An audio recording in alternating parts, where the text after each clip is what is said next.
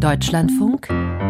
Sonntagsspaziergang und damit begrüße ich Sie nach dem Interview der Woche zum Sonntagsspaziergang mit Reisenotizen aus Deutschland und der Welt, Susan Sari im Studio.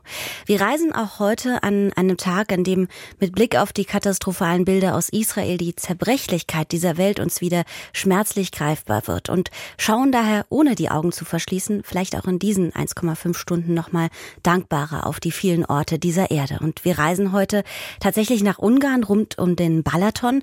Wir blicken außerdem auf Geburtsorte des Radios in Berlin anlässlich 100 Jahre Radio. Wir machen uns auf die Spuren des amerikanischen Sängers Otis Redding, der nicht nur für Sitting on the Dock of the Bay bekannt wurde, und wir wagen einen philosophischen Blick auf Freiheit und den Wald in einem Live-Gespräch mit dem Philosophen und Autor Alexander Grau. Musikalisch starten wir mit Layori. Sie bringt uns musikalisch einen Mix aus Jazz, Soul und Pop und die Sängerin selbst wurde in Nigeria geboren, lebte lange in den USA, dann in München, dann in Portugal und bezeichnet sich als Weltbürgerin und singt in ihrem Song auf der Sprache Yoruba Meine Stimme singt und ich liebe. Und ich danke ihr und meinem Schöpfer für dieses Geschenk. Oh, mi ń oh, mi ló ń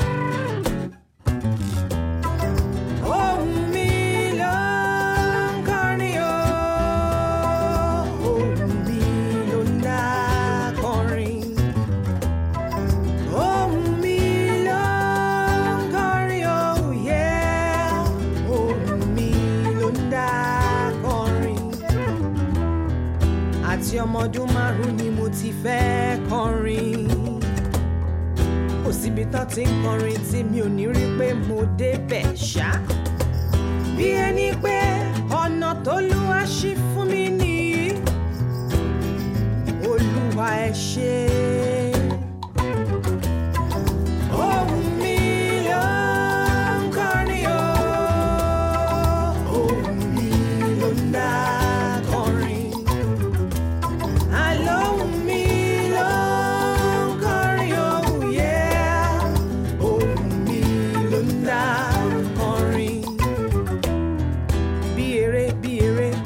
ṣe é.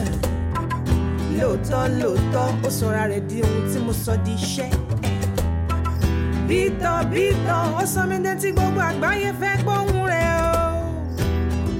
olúwa ẹ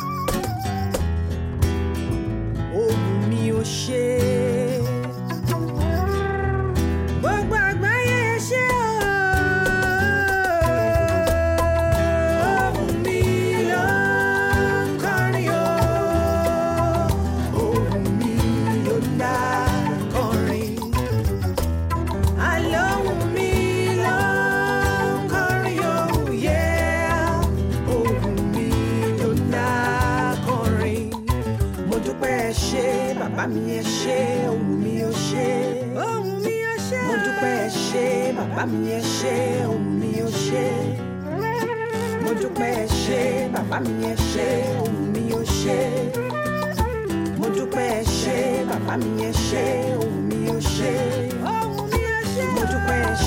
baba mi umi baba mi umi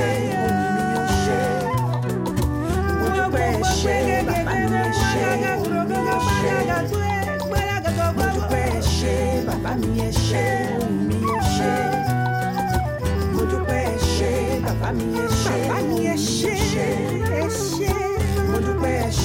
bàbá mi ẹ ṣé ohun mi ò ṣe mo dúpẹ́ ẹ ṣé. 2021 war es wegen Corona verschoben das rumänische Temeswar. 2022 das griechische Elefsina und nun 2023 ist es das ungarische Veszprem mit der Region Balaton, deutsch Plattensee genannt, die diesjährige Kulturhauptstadt. Und mit nur 60.000 Einwohnern ist es eine der kleinsten europäischen Kulturhauptstädte. Aber die Region des Balaton, der in den 80er Jahren als die größte Badewanne des Ostens bezeichnet wurde, umfasst ein Einzugsgebiet von fast 200.000 Menschen. Terry Albrecht hat den Balaton besucht. Seine Reise zum Plattensee beginnt aber in Westbrem, denn hier fand er die ersten Spuren des ungarischen Meeres, wie er auch genannt wird. Westbrem ist ein alter Bischofssitz mit einem Burgberg. Drei Meter hoch ragen an der Burgmauer in Stein gehauen die Statuen des Königs Stephan und seiner Gemahlin Gisela, der ersten Königin Ungarns, auf. Gisela wurde hier gekrönt. Neben ihnen öffnet sich der Blick ins nahegelegene Mittelgebirge, das Bakuin. Veszprem liegt etwa 20 Kilometer nördlich des Balatons, auf Deutsch Plattensee. Die Burg genannte Altstadt mit Häusern und Palästen aus dem 17. und 18. Jahrhundert wurde für das Kulturhauptstadtjahr renoviert. Und es wird immer noch gebaut. Am Overoster, dem Altstadtplatz und am sich anschließenden Szabadságtér, dem Freiheitsplatz, liegen einige sehr schöne Gebäude im volkstümlichen Stil der ungarischen Sezession. Auch das stadt- und regionalgeschichtliche Dejö Latzko Museum befindet sich in einem Haus dieses verspielten Baustils. Hier kommt es zur ersten Annäherung mit dem Balaton. Im ersten Stock arbeitet Anna Ciposch die Kuratorin einer Ausstellung des Malers Josef Egri. In wenigen Tagen wird sie eröffnet. Noch stehen alle Bilder eingepackt auf dem Boden, warten auf ihre Hängung. Mir erlaubt Anna Ciposch schon mal einen Blick auf einige Bilder und befreit sie von der Schutzfolie. Josef Egri, who also called the painter of the Lake Balaton. Josef Egri wird auch der Maler des Sees Balaton genannt. Noch bevor ich den Balaton besuche, entdecke ich schon hier die ganz eigene Stimmung des Sees. Denn viele der Bilder Josef Egris in den 20er und 30er Jahren des vorigen Jahrhunderts entstanden, zeigen Fischer auf dem See und das Wetter, dem sie ausgesetzt sind, und das besondere Licht. Er hat immer den Dunst und den Nebel studiert, den Regen, der kommt und vorbeizieht, die Lichtkontraste, die das in der Luft erzeugt. Die Luft am Balaton ist voll von kleinen Wassertropfen, die das Licht reflektieren. Das war es, was er einfangen wollte.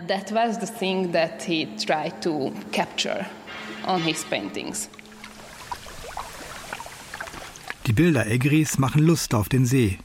Heute ist ein klarer Sommertag. Keine Wassertropfen, kein Dunst und Nebel empfängt mich am See, sondern ein besonders helles, grünlich, bläulich schimmerndes Wasser.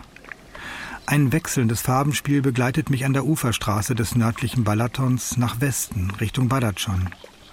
Mit einer Ausdehnung von fast 80 Kilometer Länge ist er zwar der größte See im Westen Europas, mit einer Durchschnittstiefe von weniger als drei Meter, aber zugleich auch einer der flachsten und natürlich umgeben von zahlreichen Badeorten. Vor über 100 Jahren sah das hier noch ganz anders aus. Der Balaton ist Traum und Dichtung, Geschichte und Tradition, eine Sammlung süß-trauriger Märchen, das uralte Nest sonderbarer Ungarn, Stolz, der sich aus der Vergangenheit nährt und glänzende Hoffnung auf die Zukunft. Weder Ingenieure noch Gelehrte oder Tierforscher vermögen ihn jemals wahrhaft zu erkennen, das bedarf eines Reisenden, der Dichter und Historiker zugleich ist. Schreibt der ungarische Dichter Karoly Oetwisch um 1900 in seinem Buch Reise um den Balaton über den See, den Oetwisch mit seinem Buch zu bewerben versuchte und das mit nachhaltigem Erfolg. Hier am größten Weinberg des Balatoner Oberlands, dem Badachon, bin ich mit der Germanistin Gabriela Ratz verabredet, die auf der gegenüberliegenden Seeseite in von Jod aufgewachsen ist. Sie hat für mich einige Passagen aus den nur in Ungarisch erschienenen Aufzeichnungen von Oetwisch übersetzt. Damals, als Oetwisch dieses Buch geschrieben, dann begann erst noch das Badeleben, das richtige Badeleben am Balaton. Früher gab es einige Häuser, einige kleine Badestätten oder kaum etwas, kaum noch Leben. In der zweiten Hälfte des 19. Jahrhunderts gab es diese große Entwicklung am Balaton als Badestätte oder Badeort.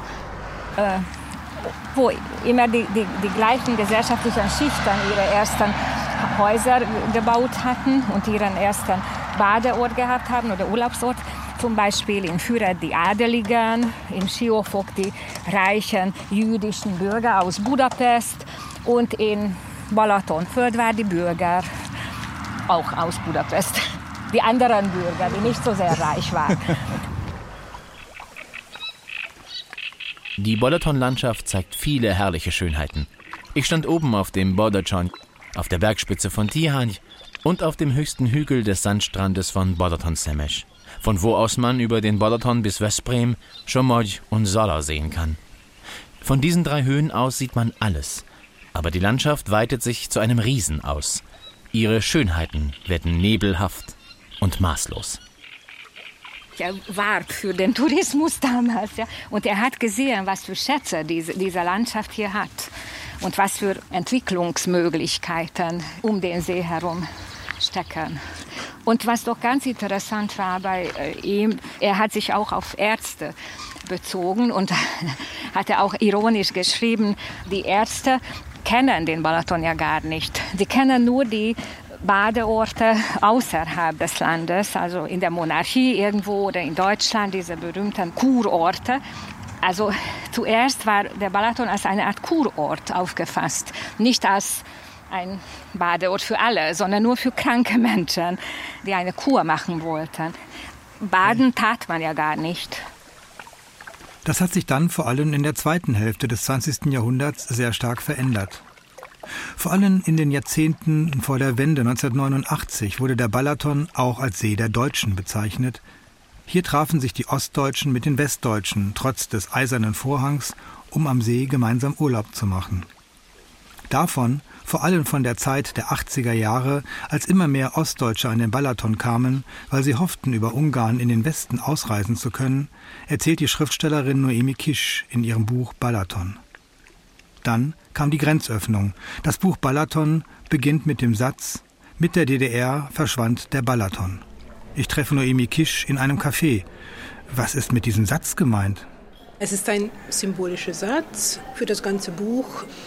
Wenn ich über die ungarische Geschichte, ungarisch-deutsche Geschichte was schreiben möchte, dann bin ich sofort in den 80er Jahren, wo ich wirklich auch mit meiner Familie viele mit deutschen Menschen zu tun hatten, eigentlich viel mehr als heute, weil der Balaton war wirklich voll mit deutschen Reisenden aus West und Ost.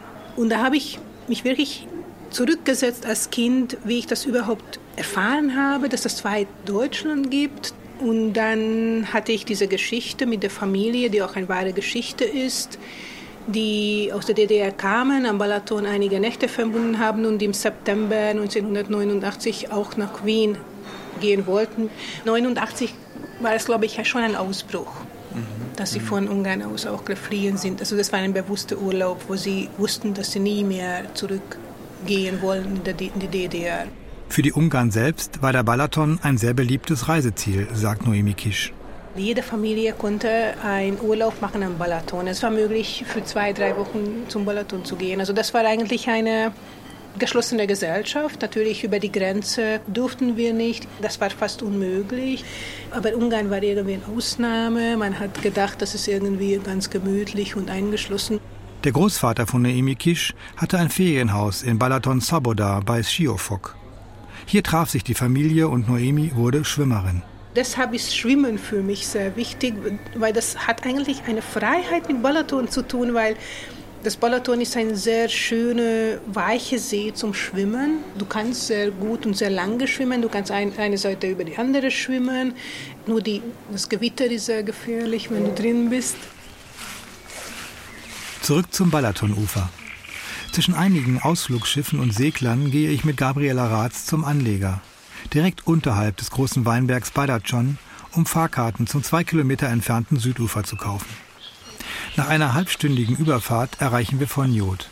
Der Ort liegt an den einzigen kleinen Erhebungen, die das Südufer zu bieten hat. Ansonsten ist alles flach. Die weiter südöstlich liegende Tiefebene, Pusta genannt, deutet sich an.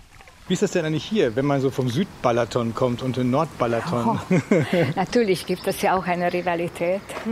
Man kann sagen, dass die Leute, die am nördlichen Ufer wohnen, also die Nordbalatoner, die, die sind sehr stolz darauf, dass sie da am nördlichen Ufer wohnen. Und sie sagen, es gibt hier am äh, südlichen Ufer nur ein einziges Vorteil, nämlich, dass sie das Ufer im Norden sehen können und nichts anderes. Also diese Seite ist ja sozusagen herabgeschätzt. Also es ist nicht so gut. Es ist natürlich sehr schön, hier das Nordufer zu sehen, aber baden konnte ich hier besser, als ich noch ein kleines Kind war, weil hier das Wasser viel, viel, viel niedriger ist. Und man kann wirklich ganz lange hineinlaufen in den Balaton und man hat ja einen großen Platz. Wir gehen am Bahnhof vorbei. Gabriela Ratz erzählt von ihrem Vater, der bei der Bahn gearbeitet hat. Er war Stationsvorsteher, auch äh, ein, einige Jahre lang. Ich muss sofort an den berühmten Film Ich denke oft an Piroschka mit Lieselotte Pulver aus den 50er Jahren denken, die die Tochter eines Stationsvorstehers spielt, in dem Ort Hot Mesö Waschahe Kutashi Pusta. Dort war er aber nicht tätig, oder? Ja, der kommt dazu, genau. Aber er war der Repasch-Puster. Das war auch eine Puster, wo wir zwei Jahre lang gelebt haben. Dort war er Stationsvorsteher. In den letzten Jahren wurde das Südufer ziemlich zugebaut. Gabriela kann kaum noch zwischen den vielen Apartmenthäusern die Stelle finden, wo sie früher freien Zugang zum Wasser hatte.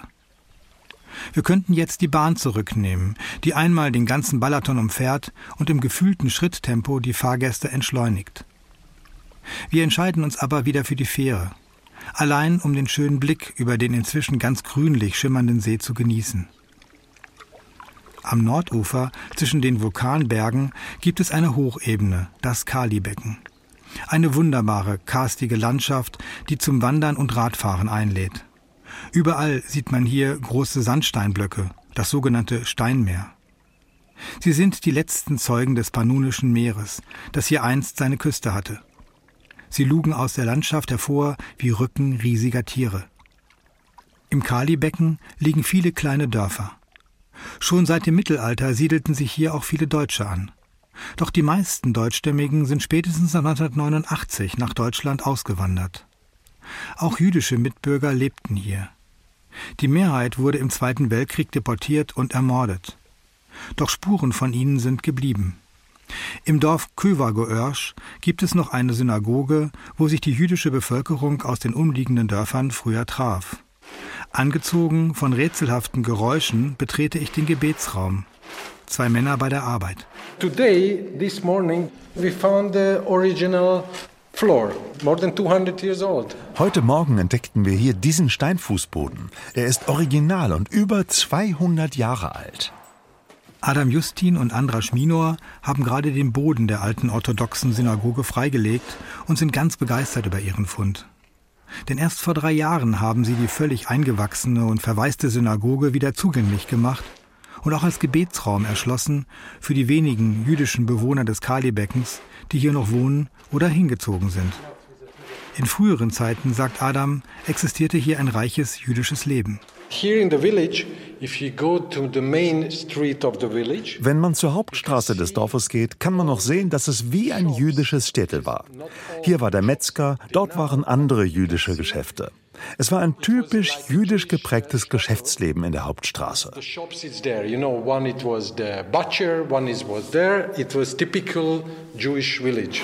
Auch in der Bevölkerung findet das Projekt, die Synagoge wieder mit Leben zu füllen, Anklang. Eine Bewohnerin aus Kovago-Örsch hat vor kurzem eine Wanduhr zurückgebracht, die aus der Synagoge nach dem Krieg entwendet wurde. Und auch die Organisatoren der Kulturhauptstadt haben die Synagoge als Veranstaltungsort entdeckt. Am selben Abend findet ein Konzert auf dem Gelände mit der Sängerin Veronika Harscher statt. Sie singt Lieder ungarischer Poeten wie Josef Attila und Dejü Kostolani.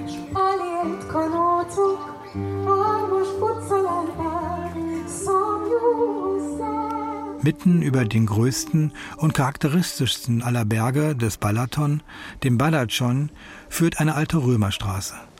Ganz in der Nähe hat der Kunsthistoriker, Essayist und Melancholieforscher Laszlo Földeny ein Haus. Als ich ihn dort besuche, gerät er sofort in Schwärmen über die Landschaft des Balatoner Oberlands. Ich würde das ohne Übertreibung behaupten, dass das ist so schön hier wie in Toskana. Also die Badacconi und all diese vulkanischen Berge, die sind wunderschön.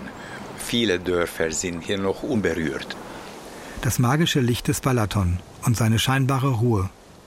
Die Frage an den Melancholieforscher Földeny muss zum Schluss natürlich lauten, wie melancholisch stimmt Ihnen der Balaton? Ich würde das nicht melancholisch nennen, sondern einfach, äh, Balaton ist zauberhaft, also wunderschön.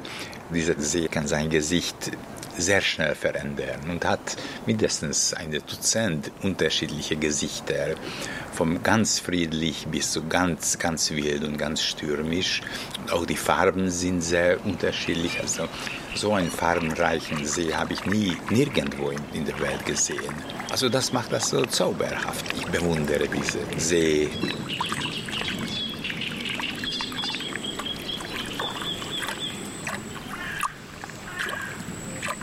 Die diesjährige europäische Kulturhauptstadt Veszprem und Balaton. Terry Albrecht war für uns dort. Und gemeinsam mit Toni Lakatos bleiben wir noch einen kurzen Moment in Ungarn. Der Saxophonist und seine ganze Band stammen aus einer alten ungarischen Roma-Familie. Die Musiker verbinden die Roma-Tradition mit Jazz-Improvisationen. Und typisch für Musik der Roma in Ungarn ist unter anderem der sogenannte Mundbast, also Percussion, die mit dem Mund gemacht wird und historisch Jahrhunderte zurückzuführen ist.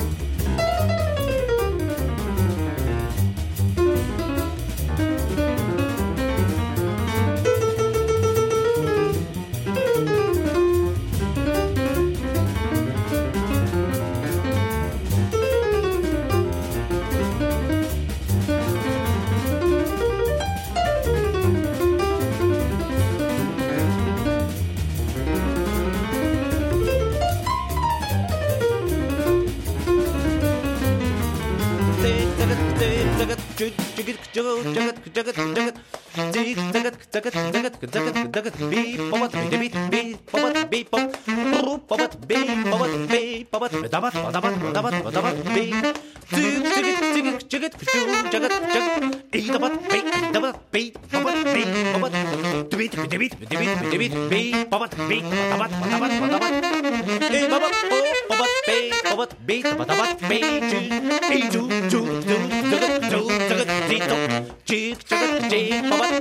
タバタバタバタバタバタバ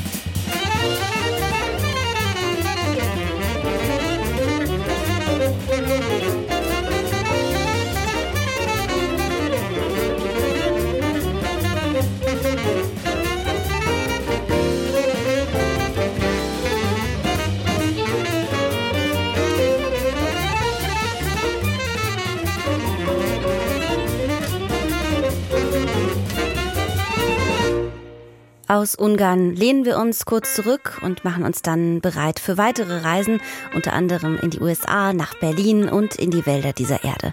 Wir gehen in die Nachrichten und hören uns gleich wieder mit dem zweiten Teil der Reisenotizen aus Deutschland und der Welt.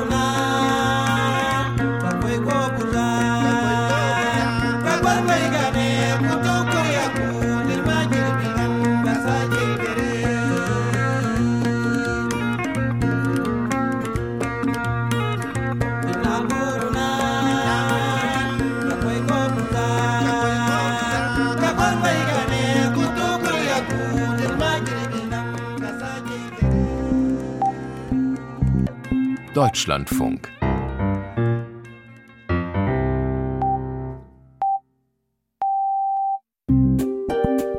Deutschlandfunk. Sonntagsspaziergang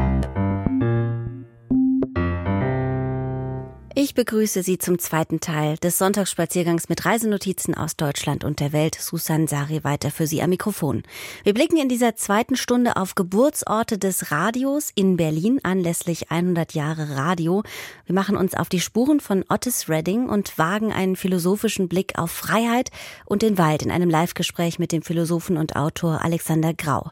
Wir starten musikalisch mit einer Mischung, die sich Flamencora nennt. Der deutsche in den USA lebende Jazz Jazz-Trompeter Volker Götze spielt auf diesem Album mit dem Griot-Musiker Ali Bulo Santa Chisoko, der die Chora spielt und singt, und dem Flamenco-Gitarristen Alejandro Moreno.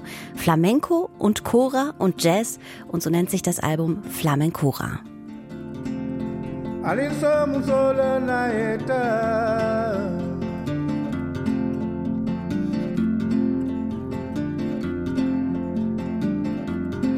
Marinke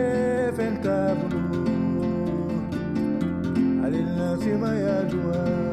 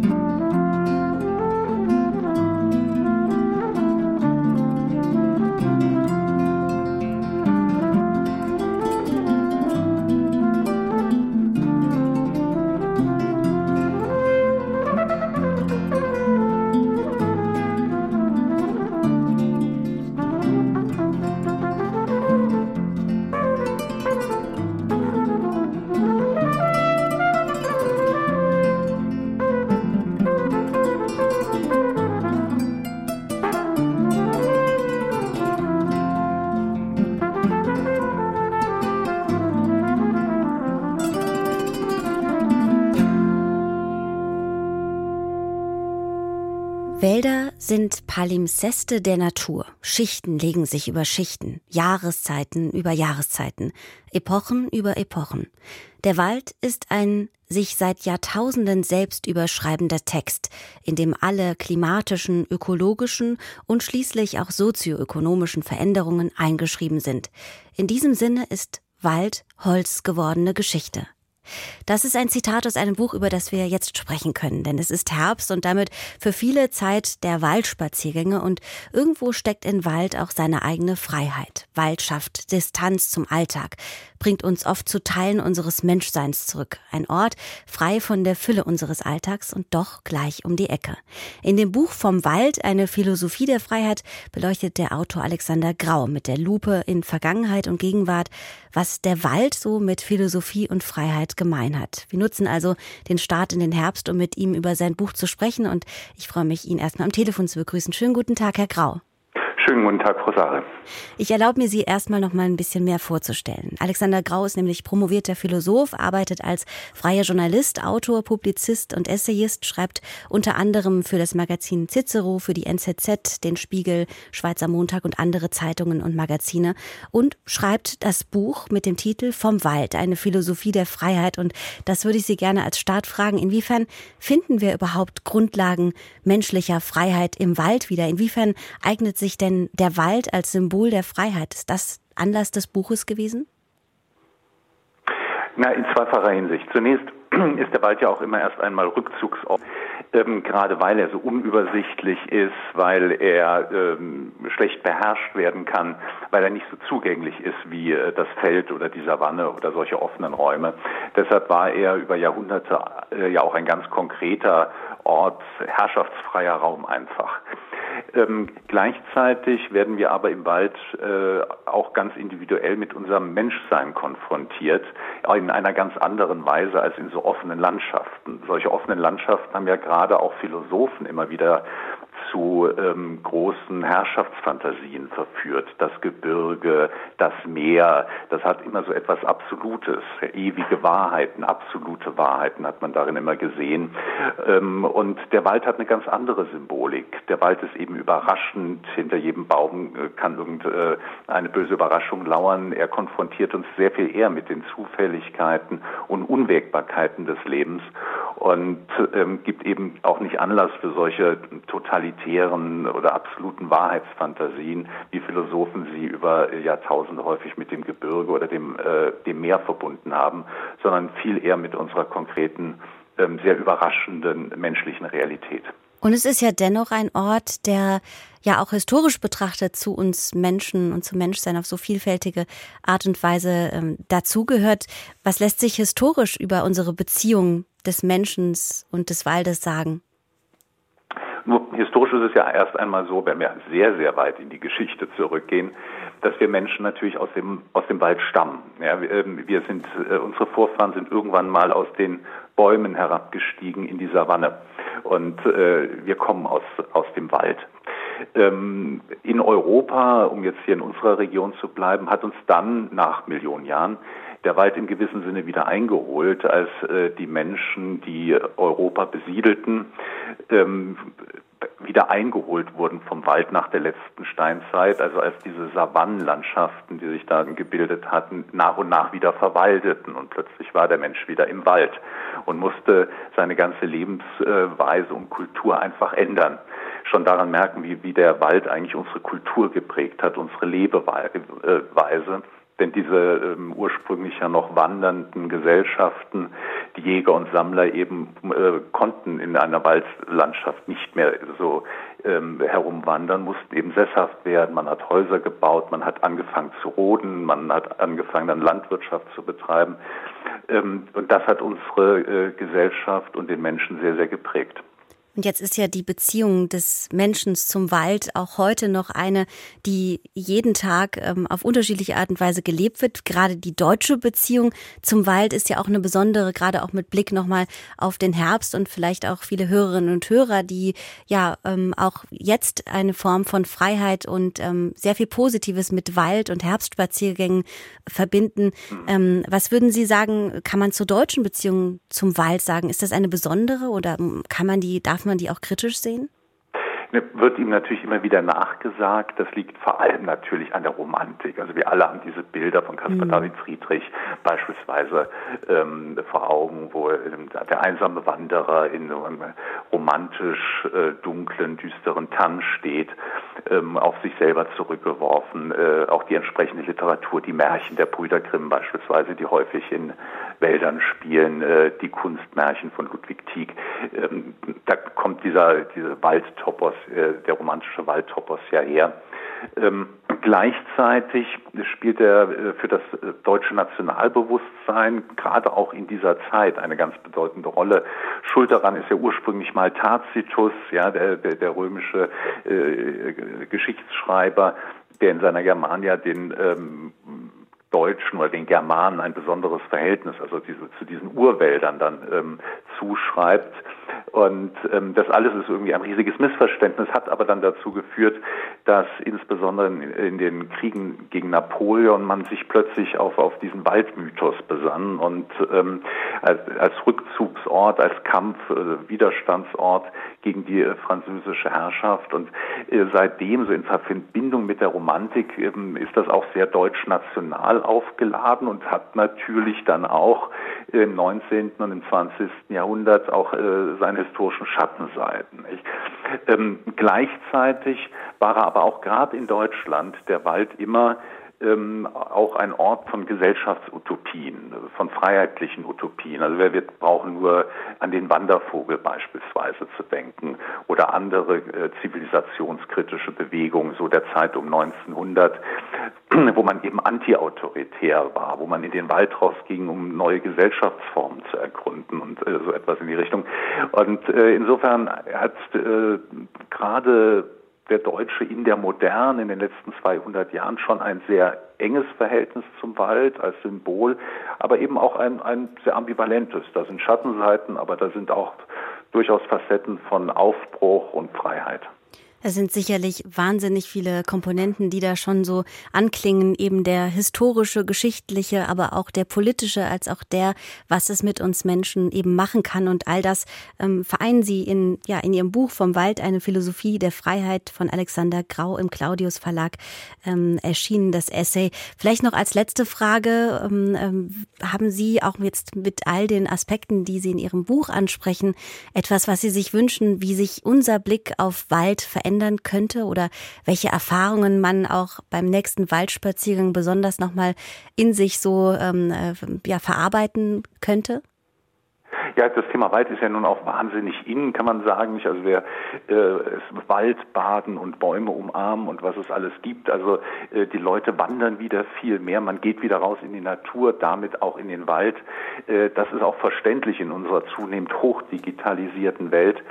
Ähm, und mhm. das ist ja auch ganz wunderbar und großartig.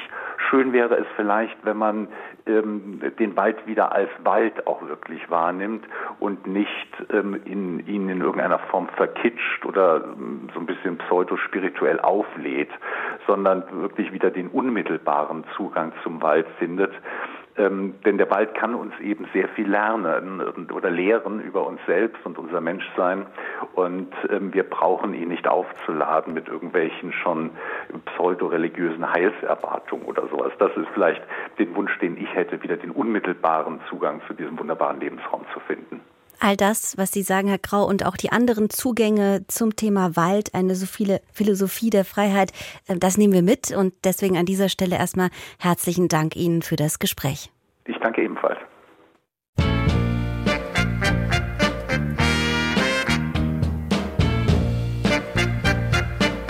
I don't know much about my history,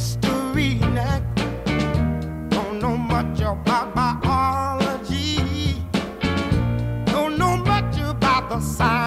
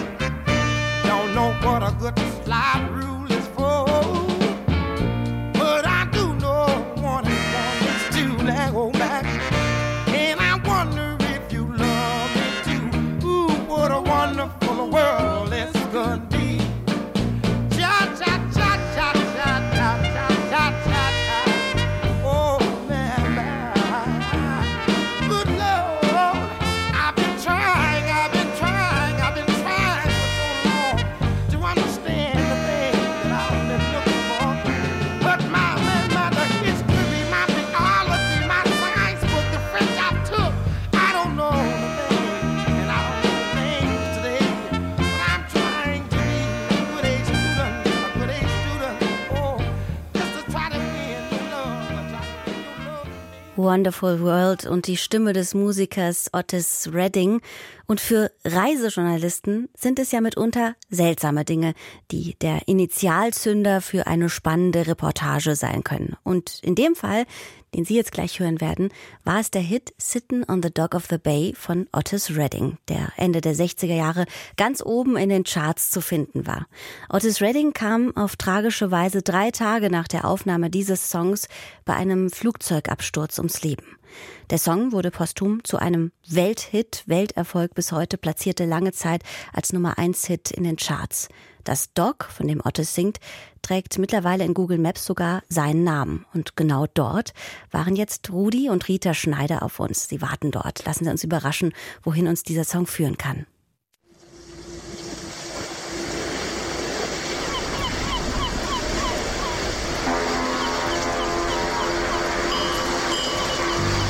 Es ist das Dock der Hausbootkolonie in Sausalito, nördlich der Golden Gate Brücke in San Francisco, wo dieser Song entstand. Sitting in the morning sun, I'll be sitting when the evening comes, watching the ships roll in, then I'll watch them roll away again. Yeah, I'm sitting on the dock of the bay watching the tide roll away. Sitting on dock of the bay, time. I left my home in Georgia. Headed for the Frisco Bay. I left my home in Georgia Otis Redding hatte sein Home in Georgia zumindest zeitweise mit der San Francisco Bay getauscht, wo er Konzerte gab und auch diesen Song schrieb. Er wohnte während dieser Zeit in der Hausbootkolonie von Sausalito. I left my home in Georgia, das fiel mir im Text schon Ende der 60er Jahre auf, als der Song ganz oben in der Hitliste lief.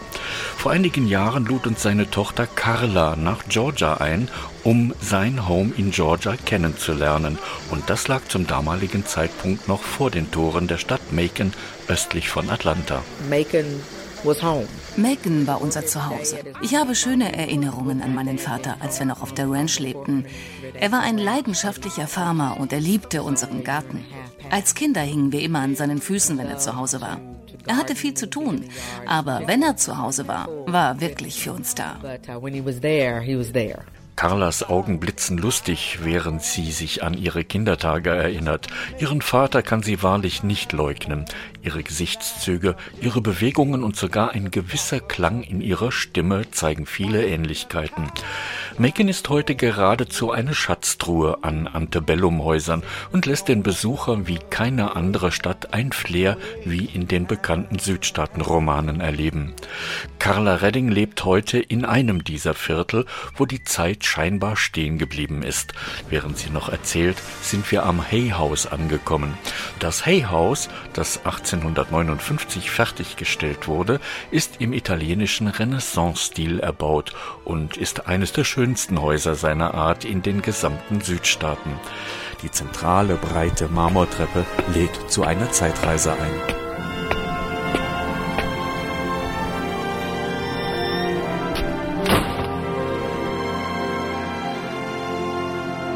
Palast der Südstaaten, so nannte man dieses Haus, in dem zwei Familien über drei Generationen lebten. Die Johnsons, die es erbauten, waren anlässlich ihrer Hochzeitsreise monatelang durch Italien gereist und haben nicht nur Gestaltungsideen, sondern einen Großteil der Möbel und Dekorationsgegenstände mitgebracht. Ihre Geschichte wäre schon alleine einen Roman wert. An der Tür zum Dining Room erwartet uns Jim Barfield. Wir befinden uns im Esszimmer. Der viktorianische Stil der Einrichtung ist bemerkenswert. Die Schnitzereien im dunklen Holz stammen aus Deutschland.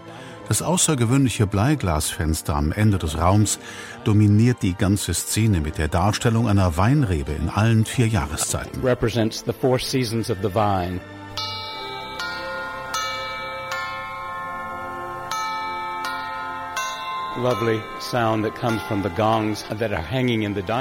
Dieser schöne Klang kommt vom Gong des Esszimmers.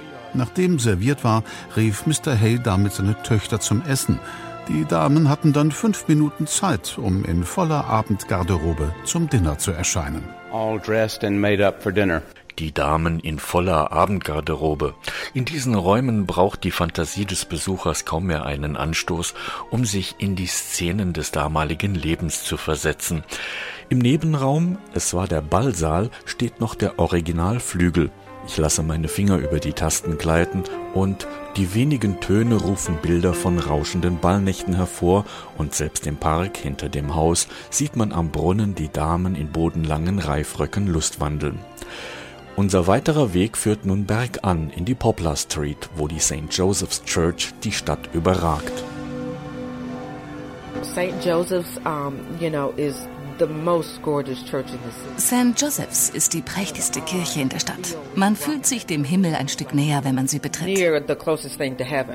Der Jesuitenpater Josef Winkelried wurde 1888 mit den Planungen dieser bemerkenswerten Kirche beauftragt, die 1923 in der Jahrhundertjubiläumsausgabe des Macon Telegraph als eine der schönsten Kirchen der Südstaaten gefeiert wurde, erzählt Ruth Sykes. Sie sieht aus wie eine Kathedrale mitten im Herz einer Südstaatenstadt. Wir schauen auf die rote Ziegelsteinarchitektur mit einer großartigen Bleiverglasung. Das Rosenfenster ist spektakulär. Im Inneren sieht dieses Fenster bei entsprechendem Sonnenlicht unbeschreiblich schön aus. Schauen Sie sich diese wunderschönen bayerischen Bleiglasfenster an. Diese 18 Fenster mit unterschiedlichen Szenen der Bibel wurden in den Meyer Studios in Bayern in der Nähe von München geschaffen. Während die Töne der Orgel noch in unseren Ohren nachklingen, beenden wir unsere gemeinsame Wanderung durch Macon an der Brücke des Martin Luther King Boulevards, wo die Bronzestatue von Carlas Vater Otis steht. Die Statue zeigt ihn mit der Gitarre in der Hand und er scheint gerade jenen Song zu singen, der von seinem Home in Georgia erzählt.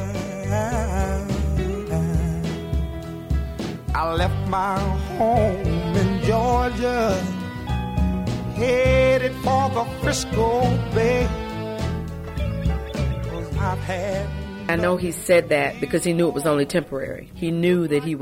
Ich wusste natürlich, dass er nur vorübergehend in San Francisco war und dass er immer wieder in sein Home nach Georgia zurückkehren würde. Hier war sein Zuhause, hier wollte er immer sein und hier ist er. Und wir, die Redding-Familie, leben immer noch im Herzen von Macon. Das ist unser Home in Georgia. Und hier ist auch mein Vater beerdigt. Wir alle sind mit den Menschen in Macon und dem Staat Georgia eng verbunden. Macon, Georgia, and state.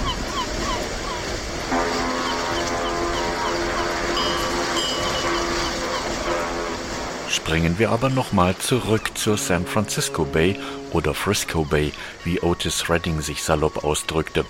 Das südliche Ende der San Francisco Bay hinter der Golden Gate Brücke ist heute nicht minder bekannt, denn dort befindet sich San Jose mit dem Silicon Valley, dessen Geschichte uns Daniel Ventan erzählt. That really started when David Packard um, and Bill Hewlett das ging los, als David Packard und Bill Hewlett hier um die Ecke in einer Garage über die Idee diskutierten, Computer zu bauen. Das war der Startschuss für das, was wir heute Silicon Valley nennen. All die großen IT-Giganten und Namen haben ihre Firmensitze rundherum und deren Entwicklungen haben über die letzten 30 Jahre das Silicon Valley und San Jose weltbekannt gemacht. Einer der weltbekannten Namen hier im Silicon Valley ist sogar nach der San Francisco Bay benannt. Es ist eBay. Der Gründer Pierre Omidyar wollte seine Firma eigentlich Echo Bay nennen. Und weil Echo Bay bereits registriert und geschützt war, nahm er nur den Anfangsbuchstaben I von Echo und nannte sie einfach eBay, erzählt Jim Griffiths, einer der Urgesteine von eBay. Und Jim ist jemand, der rund um San Jose schon alle möglichen Ausflugsziele entdeckt hat.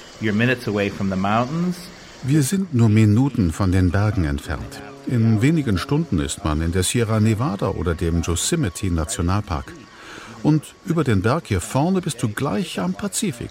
In kürzester Zeit kannst du hier unterschiedliche Geografien und Mikroklimata erleben. Das ist wirklich einen Besuch wert. It's a great place to come and visit. Eine besuchenswerte Sache an der San Francisco Bay liegt genau am nördlichen Strand der Bay. Stellen wir uns also noch einmal einen Moment ans Dock in Sausalito, wo Otis Redding seinen Song schrieb. Schaut man nach rechts in Richtung der Golden Gate, sieht man die weltberühmte Gefängnisinsel Alcatraz. Schaut man aber nach links, dann finden wir dort ein anderes, noch näher liegendes Gefängnis, in dem ebenfalls legendäre Musik stattfand, San Quentin. Das ist die Sicherheitsschleuse im alten Haupttor des Gefängnisses San Quentin. Dieses Geräusch hörte wohl auch Johnny Cash, als er diese Schleuse mit seiner Band und June Carter passierte, um vor den Gefangenen in seinem legendären Konzert aufzutreten. Er spielte seinerzeit in etlichen Gefängnissen. I played four, five prisons in California. San Quentin, uh, Folsom, Vacaville, and Chino, and another one. But anyway, I tried to put myself in your place, and I believe this is the way that I would feel about San Quentin.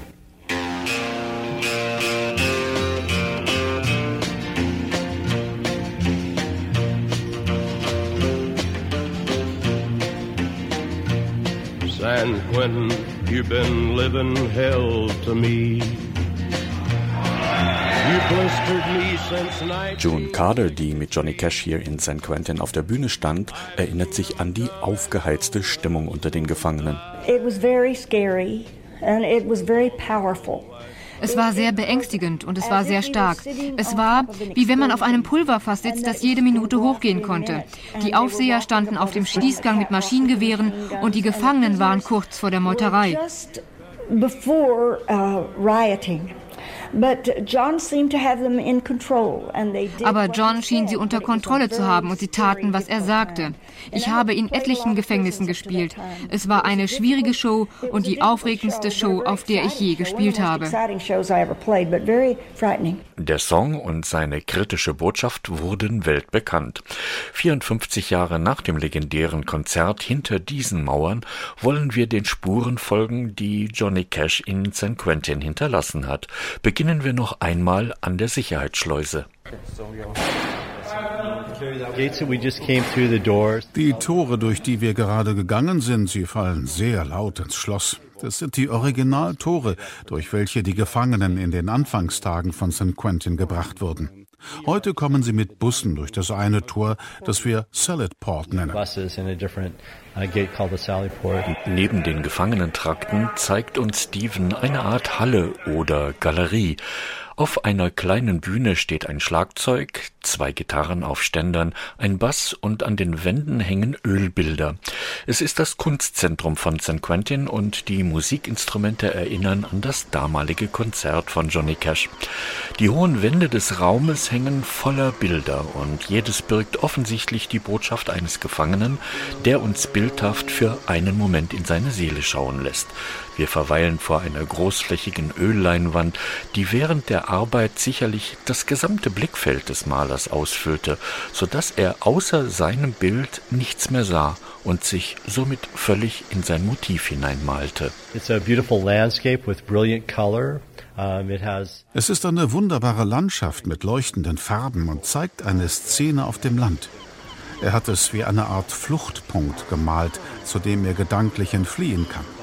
Das Bild hat brillante Farben, einen strahlend blauen Himmel mit flauschigen Wolken. Es zeigt einen freundlichen, wohltuenden Ort, zu dem man gerne entfliehen würde.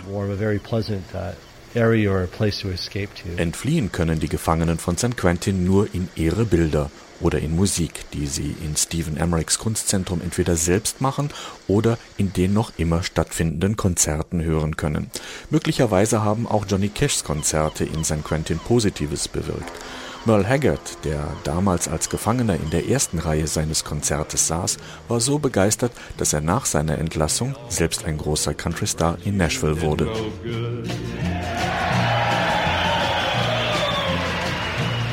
San Quentin, I hate every inch of you.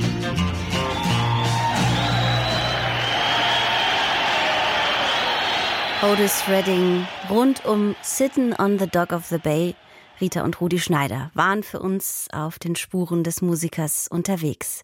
Und von hier aus geht es nun in eine ganz andere Epoche, an einen ganz anderen Ort.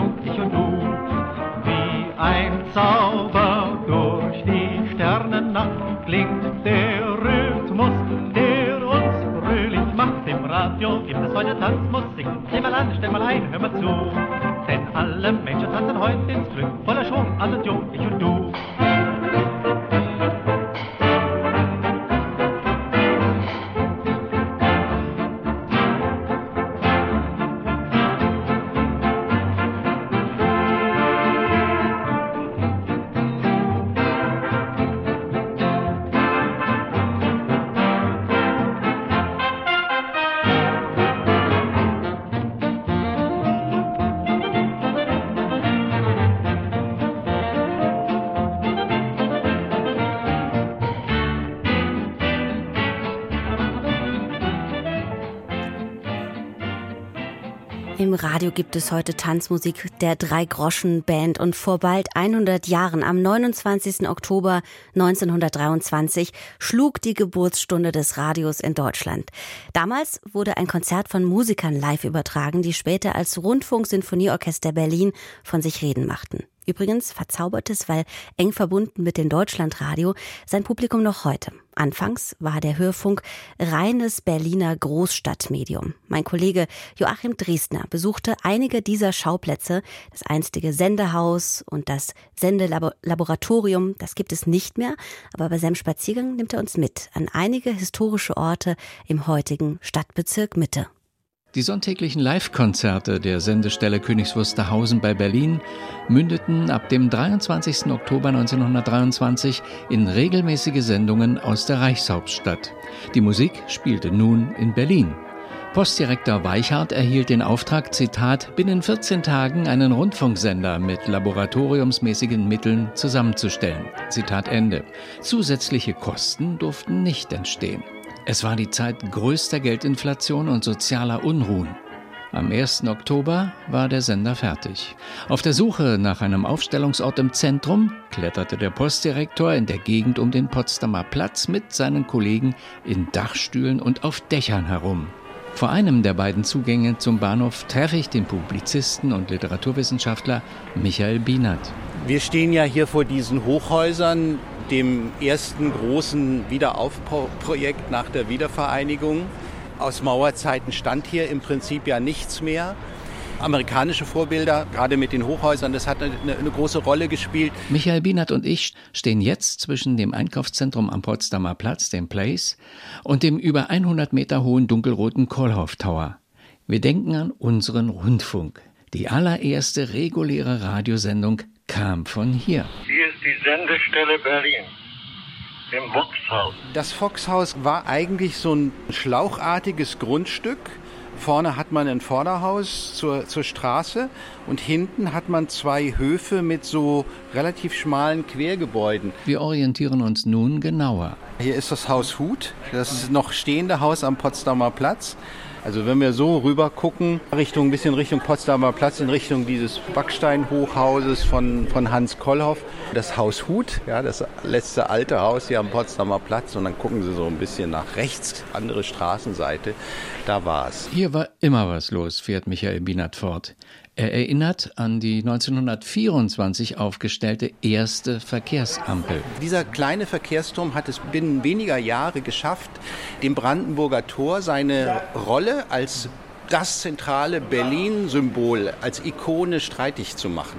Und das ist auch der Grund, warum eine Replik von diesem Türmchen seit 1997 dort wieder steht. Am Potsdamer Platz tobt bis heute der Verkehr. Anfangs waren die Sendeantennen kaum zehn Meter hoch und die Bodenwellen verbreiteten sich gerade mal über fünf bis zehn Kilometer. Eine optimale Entscheidung war die Dachetage des Foxhauses wohl nicht.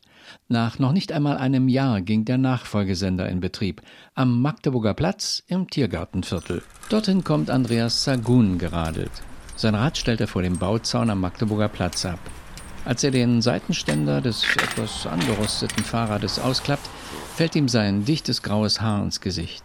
Er richtet sich auf und dreht sich zu mir um. Ja, ich bin direkt in der Stadt geboren, aufgewachsen, habe sozusagen mein Land auf dem Balkon. Das sind zwei Quadratmeter, aber voll begrünt. Aus einem hellen Stoffbeutel zieht Andreas Sagun alte Stadtpläne und Zeichnungen heraus. Sie zeigen, einst standen die Wohnhäuser hoch und dicht. Viele zerstörte der Zweite Weltkrieg. Das ist eine Zeichnung, die soll es angeblich in einer Zeitschrift Funk 1924 gegeben haben, mit Sendemasten jeweils auf den Hausdächern obendrauf. Der Magdeburger Platz war nicht zufällig gewählt. 1923 bastelten hier die Ingenieure vom Senderlaboratorium an Versuchsanlagen mit großen Elektronenröhren, Schalttafeln und Messwerteanzeigen. Weil der Sender am Foxhaus nicht so die große Reichweite hatte, die Antenne war nicht leistungsfähig genug, haben sie dann hier eine größere Antenne raufgesetzt Davon ist ein Mast mal umgekippt. In den 20er Jahren des vorigen Jahrhunderts kündete, an Masten zwischen zwei Dächern gespannt, die Sendeantenne vom neuen Medium Rundfunk. Eine gut sichtbare Werbung. Die schöne Adrienne, Radio hat eine Hochantenne. Und auf der Luftaufnahme von 1928 sieht man zwei Masten, die offenbar in quasi Nord-Süd-Richtung auf dem Hof aufgebaut sind zwischen den beiden Gebäuden. Also nach den Adressbüchern sind da verschiedenste Firmen drin gewesen. In dem kleineren Haus eben die Deutsche Funkstunde AG. 1922 gegründet. Mitarbeiter dieser ersten deutschen Rundfunkgesellschaft sollen hier in der Lützowstraße Büros gehabt haben. Beide Häuser gehörten den deutschen Rüttgerswerken. Die machten in Steinkohlenteerchemie für Eisenbahnschwellen. Im Krieg blieben die mehrstöckigen Gebäude zwischen dem breiten Gewerbehof unversehrt. Der Philosoph und Literaturwissenschaftler Walter Benjamin wuchs hier auf. Sein Vater war Antiquitäten- und Kunsthändler. Heute ist es hier ruhiger. Ein von Wohn- und Geschäftshäusern und einer Grundschule umgebener rechteckiger Platz mit Grasstreifen. Und es gibt einen Spielplatz. In der Mitte, wo der Spielplatz ist, da stand früher die Markthalle 5. Die Markthalle musste ein minimales Raumprogramm erfüllen, damit so viel wie möglich Grün in dieser ansonsten völlig bebauten Gegend erhalten geblieben ist. Die im Zweiten Weltkrieg zerstörte Kleinmarkthalle war die erste freistehende Eisenkonstruktion. Doch zurück zum 23. Oktober 1923. Achtung, Achtung! Hier ist die Sendestelle Berlin. Wer war der Erste? Der Erste, der offiziell zuhören durfte, weil er Rundfunkgebühren zahlte. Die Benutzung ist genehmigungspflichtig. mahnte der Direktor der Berliner Funkstunde, Friedrich Georg Knöpfke. 94 Prozent der ersten Gebührenzahler kamen aus Berlin, aus Moabit zum Beispiel, wie Wilhelm Kollhoff. Auch hier weiß Andreas Sagun Bescheid. Er sagt, dass etwa drei Kilometer vom Sender entfernt Kollhoff einen Zigarrenladenbetrieb in der Turmstraße, etwa dort, wo jetzt eine Apotheke ist. Also man findet ihn noch im Adressbuch. Die Häuser sind noch vorhanden. Das Haus direkt neben dem Eckhaus sind natürlich jetzt die Gewerbeimmobilien anders genutzt, aber man hat noch ein bisschen an der Stelle den Eindruck der alten Geschäftsstraße. Die Rundfunkempfängerlizenz Nummer 1 kostete Kohlhoff rund 350 Milliarden Mark, hochinflationär. Wilhelm Kohlhoff berichtete, dass er sein Röhrengerät von Telefunken nicht gleich aus dem Geschäft mitnehmen konnte. Der Empfänger sei rund zwei Wochen später geliefert worden. Die Produktion dieser Geräte war noch nicht so richtig angelaufen.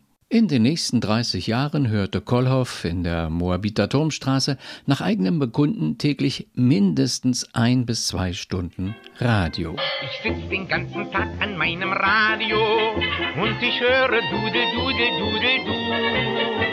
Es klingt den ganzen Tag aus meinem Radio dieses süße Dudel, Dudel, Dudel, du. Der allererste zahlende Radiohörer lebte in einem ab 1685 besiedelten, zunächst von französischen Glaubensflüchtlingen, den Hugenotten bewohnten Bezirk. Die Turmstraße war sozusagen mal eine in Gänsefüßchen Mini-Kudamm. Da konnte man alles kaufen. Wir hatten mehrere Kaufhäuser, insgesamt vier. Man sieht in der Turmstraße noch viele Geschäfte, obwohl natürlich heute kein Lederwarenladen mehr da ist oder Schuhgeschäfte, sondern Handyläden, Shisha-Läden und natürlich Schnellimbisse. Schildert mir der gebürtige Moabiter Andreas Sagun die Hauptverkehrsachse. Auf der sei er oft mit seinem Fahrrad unterwegs. Seit den 80er Jahren fotografiere ich, was abgerissen wird. Moabit ist die Insel, die von Spree, Berlin-Spandauer Schifffahrtskanal und Charlottenburger Verbindungskanal umgeben ist. Borsig war da angesiedelt, einige andere Industrien und Stück für Stück sind dann natürlich Wohnhäuser gebaut worden, weitere Gewerbebetriebe. Borsig und andere sind weggezogen, haben die Flächen freigemacht für nochmal besseren Wohnungsbau, also direkt gegenüber vom Hansaviertel. Sehr tolle große Wohnungen, also gar nicht das ärmliche Arbeiterviertel so im Westen von Moabit. Eine Einkaufsstraße ist die Turmstraße geblieben. Moabit gehört heute, wie der Potsdamer Platz, zum Stadtbezirk Mitte. Der Foxhaus-Sender wurde nach noch nicht einmal einem Jahr abgeschaltet. Für ihn nahm der Sender Berlin 2 am Magdeburger Platz im südlichen Tiergarten den Betrieb auf und 1925 der Sender Witzleben am noch nicht fertig gebauten Funkturm. Vom Knistern zum Streamen 100 Jahre Radio. Vor bald 100 Jahren am 29. Oktober 1923 schlug die Geburtsstunde des Radios in Deutschland. Historische Orte dazu in Berlin besuchte für uns Joachim Dresdner. Und auch im Deutschlandfunkprogramm feiern wir in diesem Monat das Jubiläum des Radios. Mehr Infos dazu und auch ein Themenschwerpunkt gibt es ab dem 11. Oktober auch in der Deutschlandfunk Audiothek App. Und damit endet der Sonntagsspaziergang in Gedanken an die aktuellen Situationen auch dieser Welt und die jüdische Autorin Rosé Ausländer 1901 bis 1988 dichtete Hoffnung. Wer hofft, ist jung. Wer könnte atmen ohne Hoffnung, dass auch in Zukunft Rosen sich öffnen und ein Liebeswort die Angst überlebt. Und der Musiker Jacob, Jacob Collier singt übersetzt, Hab keine Angst vor der Dunkelheit in deinem Herzen. Du wirst einen Weg finden, auch um die Last der Erde auf den Schultern tragen zu können. Und einen Weg finden nach Hause. Am Mikrofon verabschiedet sich an diesem Sonntag Susan Sari.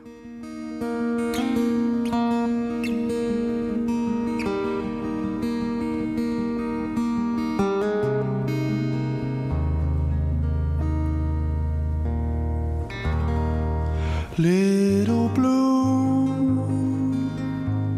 be my shelter, be my cradle,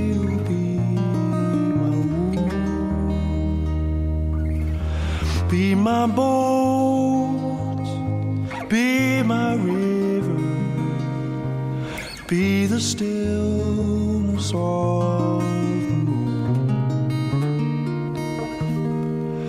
If I could, I'd go with you to a place I never knew.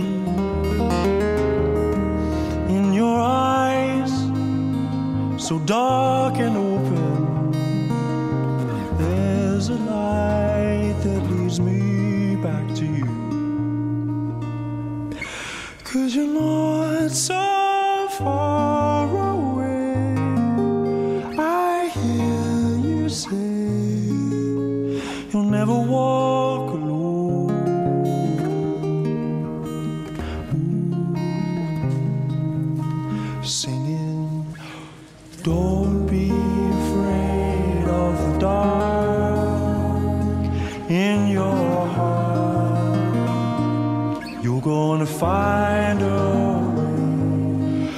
to